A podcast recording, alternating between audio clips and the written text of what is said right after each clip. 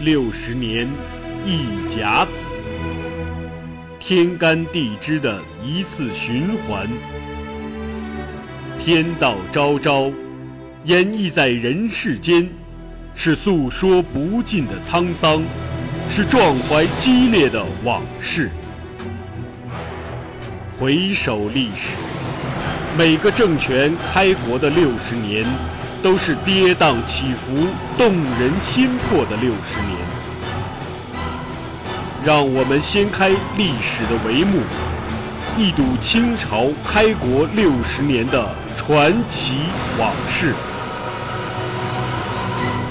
本系列改编自图书《清朝开国六十年》，并由作者王汉卫授权播出。该图书已由齐鲁出版社出版发行。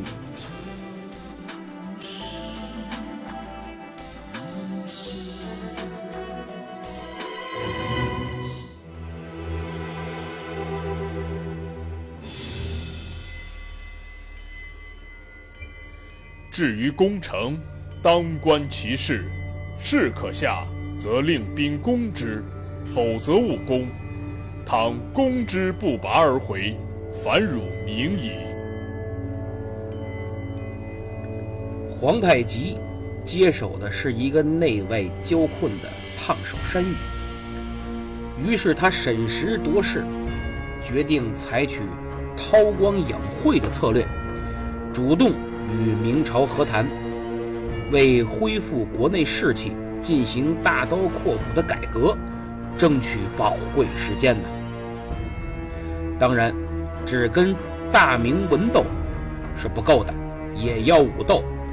只不过武斗的对象不是明朝，而是朝鲜。这是为下一步真正与明朝展开武斗扫平障碍。天聪元年。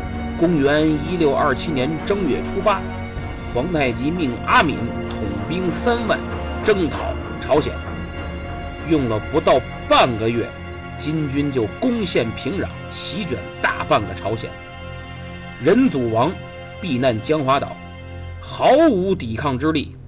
三月初三，双方签订条约，结为兄弟之盟。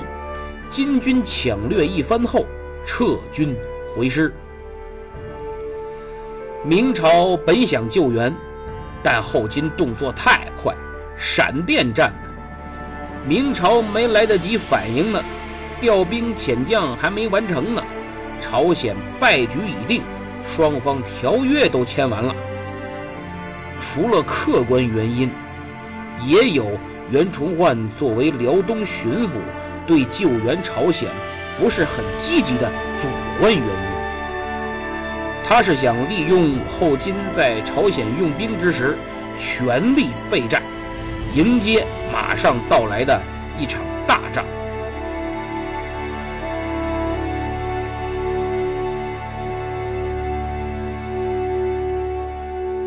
至于朝鲜嘛，想救援也鞭长莫及呀。何况，哎，大哥家里现在日子难过，想帮助小弟也没那能力了。你就受受罪吧，但是手可以不伸，态不能不表。于是，在与皇太极通过信件进行的心不在焉、装腔作势、拖延时间、私下忙活的所谓和谈之中，袁崇焕对后金进攻朝鲜的行径提出了强烈谴责，并要求金军立即无条件撤出。朝鲜半岛，尽快就此次入朝的军事行动，对我大明给出合理的解释。皇太极看信之后啊，心里好笑，嘿，你们这伸不上手，还在这儿耍嘴皮子。你袁崇焕不是在拖延时间吗？哎，我也拖延时间，给你来个将计就计。于是，一个月后，四月。皇太极给袁崇焕送出了回信，在信中，先把袁崇焕的观点一一驳斥，再把要求一一否决。反正他俩这往来信件呀，都是一个套路，就是你说的都不对，为什么不对？我说的才对。哎，没啥新鲜的，整个一个书信辩论赛。但这次，皇太极在政治上多少做出了点让步。前几次的信件中，皇太极都将自己和后金放在了与明朝皇帝和大明平等的地位上。这次，皇太极说自己可以列在明朝皇帝之下，但不得与明朝大臣同列。经济上。将之前开列的明朝付给后金讲和所补偿的礼物减半，并表示之前我说的停战和好后，我方每年给你明朝东珠十颗、貂皮一千张、人参千斤；你明朝每年给我黄金万两、银十万两、锦缎十万匹、布三十万匹。啊，之前说的这个数就不变了，不增加了。但我占的地儿。和人口肯定不会还，那地方姓金了，想要就来抢。等于这回皇太极表明了自己的态度：钱可以少一点，地不能还一寸，人不能放一个。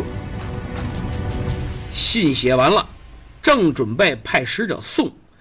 这时候，有一个从明朝跑过来的人说：“说明军正在抢修塔山、大凌河、锦州等城池的防御工事。恰巧蒙古察哈尔部的使臣也来到盛京，证明此消息属实。明军正在抢修工事，积极备战。皇太极很生气，或者说假装很生气。”因为双方都在利用和谈争取时间，各自私下搞小动作。袁崇焕这些伎俩早在他意料之中。也许得知此消息，皇太极反而很高兴。否则，面对一个可怕的对手，你只知道他在搞事情，却不知道他在哪儿搞事情、搞什么事情，这是很可怕的。现在好了，一切清楚了。于是皇太极按捺住喜悦的心情，强装很气愤，赶快又给袁崇焕写了另一封信，说：“你袁崇焕说我一边谈判一边打朝鲜不厚道，你呢？我好歹是在外头用兵，你却是在里头修城，如此明火执仗、明目张胆，你更不厚道。”两封信一起，皇太极命人带给袁崇焕。袁崇焕看了这两封信，敏锐地察觉到皇太极已经知道他在重修宁锦防线了，而且不会坐视不管，动作要加快了，一定要抢在皇太极动手搞破坏之前完成一切的准备工作。其实早在宁远大战后，袁崇焕就开始多方筹措经费，重修宁远、锦州、大小凌河等诸城堡。到天启六年底，一个以宁远为中心、以山海关为后盾、包含前屯卫、锦州、大凌河等诸多城堡在内的防御体系基本完成。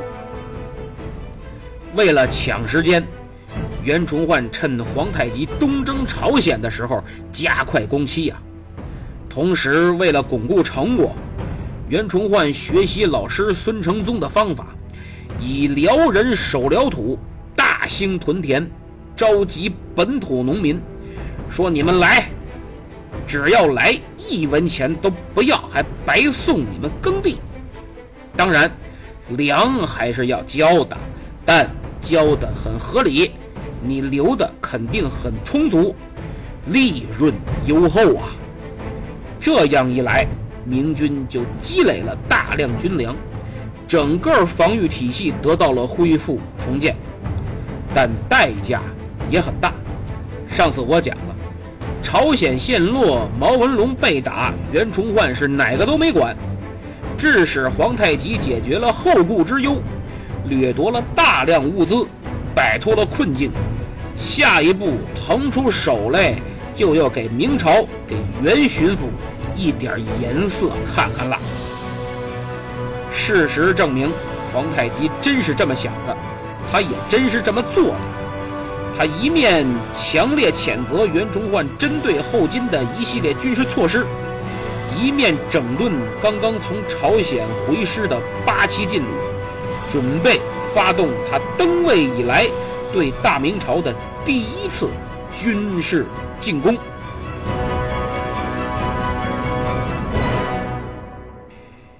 袁崇焕也意料到了，那边朝鲜打完了，我这边锦州也修得差不多了，防线也恢复了，屯田也很顺利，双方准备的也都挺满意。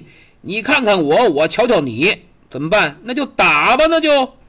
五月初六，皇太极借口大明和谈毫无诚意为由，率军六万自沈阳出发。进攻锦州，宁锦大战就此拉开序幕。这次进攻大明，距离刚刚结束的朝鲜之战没多长时间。按说不应该这么着急，但没办法，饿呀！这一年辽东闹了灾，粮食紧缺，袁崇焕赶紧去关内调粮。皇太极赶紧去朝鲜抢粮，可抢的还不够，就打算到明朝这儿再抢一回。袁崇焕做好了准备，满贵守山海关，袁崇焕守宁远，赵帅教守锦州。锦州城是刚刚修好，连修城加打仗的拢一块，大概有三万人左右。宁远也差不多三万人。总体来说，明朝关外军队大约十万人，比金军多，但分部防御，局部就成了劣势。五月初十，金军行至广宁，从抓获的明军哨兵嘴里得知，右屯外仅有百人防守，大小凌河还没修完，驻军不多。锦州刚刚修缮完毕。有三万人，皇太极一听是喜出望外，立即趁夜行军，想以迅雷不及掩耳之势打袁崇焕个措手不及啊！第二天，五月十一，皇太极调整了战斗序列，他自己亲率两黄旗、两白旗为中路，直取大凌河，代善、阿敏。硕托等人率两红旗和镶蓝旗为右翼，直奔荆州；莽古尔泰率正蓝旗为左翼，杀向右屯卫。大凌河和右屯卫本来城没修好，驻军又少，一看大军压境，驻守明军迅速撤回锦州。金军轻取两城后，奔向锦州啊！三路大军顺利会师，距锦州城一里，四面扎营，将锦州围得铁桶一般呐。锦州城北依红螺山，南临辽东湾，地处险要，是明朝宁锦防线的前锋要塞。皇太极找来很多明朝降卒，放他们回锦州。其中混入不少金军奸细，想再来个里应外合。总兵赵帅教和监军太监季用根本不上当，你当我们是傻子呀？严令不放任何人进城。皇太极一看智取不行，那就来硬的吧，于是准备强攻啊。对于皇太极此次突然进攻袭击锦州，明朝是准备不足的。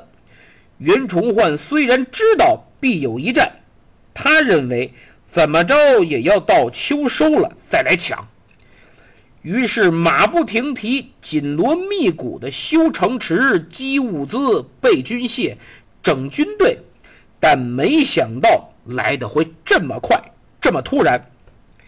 此时锦州兵力严重不足，如果硬拼，肯定呈现毫无悬念。于是赵帅教和季用决定跟皇太极打太极，拖延时间，等待援兵。被困第二天，五月十二一大早，赵帅教和季用就派了两个军官坠城而下。就是从城墙上给顺到城下，派俩人到金军大营进行和谈。皇太极不想谈，你们要打就打，要降就降，废什么话？这俩人一看，哎呦，别介，咱谈谈条件，对吧？大汗，您看看您这条件怎么样？不行，咱再打，也不耽误。于是皇太极就派了两个代表。跟他俩回锦州，具体商谈停战的条件。没想到到了城下，城门紧闭，不让进城。皇太极这才明白，好家伙，原来你们忽悠我呢！这明朝人太坏了，这个啊，给我攻城。上午还和谈的，中午就开打了。八旗兵在皇太极一声令下，如潮水一样杀向锦州城。金军攻城的器械主要是两种：云梯和盾车。盾车我以前说过，一个大车前面有厚木板，蒙着湿牛皮，箭射上没事儿，火箭射上也不怕。人躲在后头，可以向城上放箭，也可以推着接近城墙挖墙角或挖地道，还可以撞城。这是盾车。那云梯呢？这云梯可不是电视里演的那种，几个人扛一个，到城下一竖就往上爬，那是土匪翻墙入室抢劫。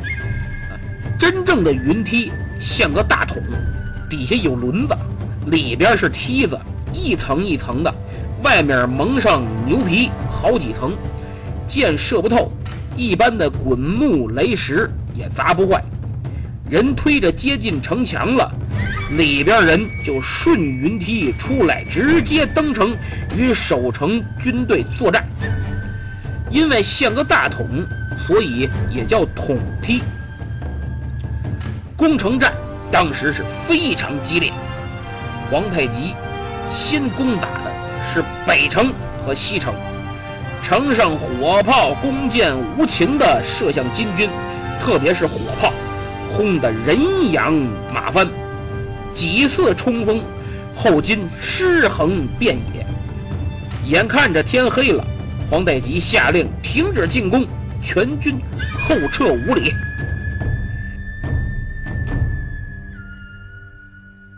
因为后撤五里扎营，一般的火炮就打不着。哎，看来之前宁远之败的心理阴影啊，是依然存在。皇太极也怕跟他老爹努尔哈赤一样，帐篷里坐的好好的，一炮就给干翻了。光后撤还不够，皇太极赶快派人到沈阳调兵，紧急增援。第二天，五月十三的凌晨，皇太极派骑兵环城包围监视，并不敢靠近。赵帅教和季用又派人。到皇太极大营，说：“这个咱们和谈吧。”皇太极这个时候是真想议和，或者说想智取，因为昨天的强攻伤亡太大，照这样硬打下去，太不划算。何况增援部队来到锦州前线也需要时间，和谈最能争取时间。于是皇太极又派使者去锦州。结果城门还是紧闭，理由是天色已晚，请您明天再来。好家伙，这是买卖开店的，下班了人家。第二天，赵帅叫季用又派人去了，说昨天呢天色已晚啊，今天咱白天谈肯定没问题。皇太极又派人跟着去锦州城，但还是找出各种借口，就不让进城。这一天又拖过去了。皇太极这个气呀！你这不是拿我当猴耍吗？但是强攻伤亡太大，城上炮一响，金军心就颤。所以呀，能谈还是谈，智取为上，强攻为下。于是这回皇太极主动派使者去锦州求见赵帅教，要求和谈。一天之内还派了三拨人。赵帅教装傻，不见使者，不开城门。一波、两波、三波，到第三波的时候，赵帅教估计就烦了，站在城墙上，对着皇太极的使者喊：“可攻，不可睡也。”就是要打就打，哪那么多废话？投降绝不可能，不欢迎说客。皇太极又怒了。你们俩这是给脸不要脸！来人呐，发镖攻城！一声令下，金军再次蜂拥而上。但城上火炮一响，金军的宁远后遗症又犯了，冲了几次就退了，没敢真玩命。但伤亡一点没少啊！这怎么办？打不下来，也谈不下来，干脆扰乱你军心吧。于是。金军就写了好几封劝降信，用箭射到城里。当兵的捡着，大伙儿一传着看，哎，你军心肯定不稳。可出乎意料的是，信射到城里，好长时间了没动静一连三次，连个回信都没有。皇太极气急败坏，派人骂明军缩头乌龟，不敢出城应战。胆小如鼠，呱啦呱啦呱啦骂半天，这叫什么呀？这叫骂阵！哎，诱你出战。皇太极甚至说：“说你明军出一千人，我这儿出十个人，咱们城外打一仗，啊，一千比十，你赢了我撤军，我赢了你投降，你不投降也没事儿，城池留下，你们都走人。”赵帅叫心里好笑，我又不傻，我上你这当，一概不予理睬。他心里只有一个目的，那就是尽量拖延时间，等待援兵到来啊。锦州被围，京师震动，后金料定明军必来救援，攻城我不行，野战你不行，只要你一来。我就与你野战争锋，这叫围城打援。皇太极很高明啊，他打算一举歼灭明朝派来的援军。袁崇焕头脑也很清醒，他知道救援锦州就掉进了皇太极的圈套，但不救，锦州必陷。所以他理清思路，分析局势，首先要确保宁远万无一失。然后对锦州实施救援，朝廷还不错，也是这个思路，于是就下令袁崇焕坐镇宁远，你别给我乱跑了。所以袁崇焕就令满贵率军驰援锦州。援军人数很少，只有一万人，但他们是关宁铁骑，这支队伍以辽人为主。因此，他们守土心切，士气高昂，训练有素，而且装备当时的尖端武器，多管火器。跟随满贵一同前往的，还有祖大寿、刘世禄，都是经验丰富的勇将。可以说，这支援军作战勇猛，战力极强。在满贵带领下。这一万关宁铁骑日夜兼程，十六日到达塔山附近的赵立山。按计划，援军应赶到锦州附近，叛民形势，发动突袭，击破包围。但计划赶不上变化，满贵所部遇到了后金的一个大人物，谁？莽过泰。满贵一看，既然遇上了，那就不能客气，打吧！于是满贵率先发动冲锋，金军毫无防备，前锋被击溃，然后反应过来，大队人马开始反击。这队金军呢，不是主力部队，是护卫粮草的偏师，领头的除了莽古尔泰，还有基尔哈朗、阿基格、岳托、萨哈连、豪格多位贝朗。这么多牛人率领，一来说明护粮运粮真的很重要，二来这支偏师的战斗力肯定极为强悍。面对金军的反扑，满贵、尤世禄率众人奋力抵抗，双方互有死伤，战斗异常激烈。金军仗着人多，想把满贵的援军包围起来，全部干掉。没想到明军勇猛异常，突破包围，向宁远撤退。可以说这次打了个平手，谁也没占着便宜。但关宁铁骑的战斗力也令后金瞠目。